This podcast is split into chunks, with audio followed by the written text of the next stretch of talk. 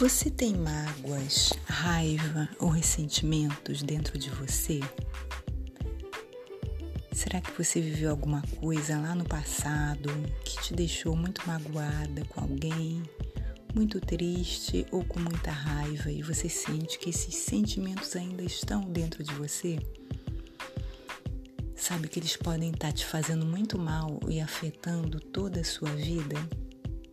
Quando a gente carrega esses sentimentos dentro da gente, é como uma pedra dentro do sapato.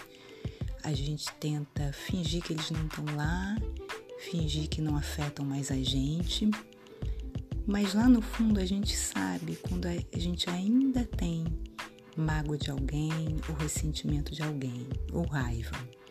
Pode ser, por exemplo, dos nossos pais na infância, pela forma como eles nos trataram, como agiram com a gente, se não deram amor suficiente. Ou pode ser com outra pessoa que tenha feito algo grave a você, te maltratado, ou até abusado de você. O importante é hoje o que fazer com esses sentimentos, porque eles podem afetar a sua vida em todas as áreas, podem afetar a forma como você se relaciona com as outras pessoas, a forma como você vê as outras pessoas, podem afetar o seu trabalho, a sua vida financeira e até a sua saúde, porque a raiva e o ressentimento produzem doenças físicas. Todas as doenças físicas começam no emocional.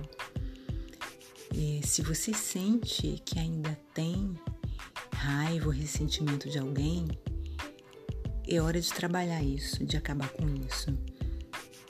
Há pessoas que precisam ainda botar para fora esse sentimento e é possível fazer isso num trabalho terapêutico apropriado, onde você vai falar, botar para fora todos os seus sentimentos para depois de liberar, perdoar. Se você sente que ainda tem esses sentimentos, eu te convido a conhecer meu trabalho individual, esse trabalho para limpeza de raiva e ressentimento, se eles são intensos, ele deve ser feito individualmente para ele ser preciso. Você vai ver como isso pode mudar totalmente a sua vida.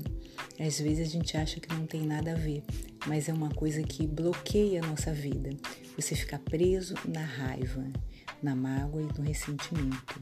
Tem pessoas que se o resto da vida como uma forma de vingança, de castigar os pais, elas se mantêm como vítimas, como a pessoa que não deu certo, a pessoa que não consegue as coisas na vida, que tudo dá errado, como forma inconsciente de culpar os pais. Mas na verdade, lá no fundo, a gente sabe disso. Então comece perguntando a si mesma e estando aberto para ouvir. Será que você está fazendo isso? Se você está fazendo isso, você quer mudar a sua vida? Quer realmente mudar? Quer fazer a diferença? Então dê esse passo.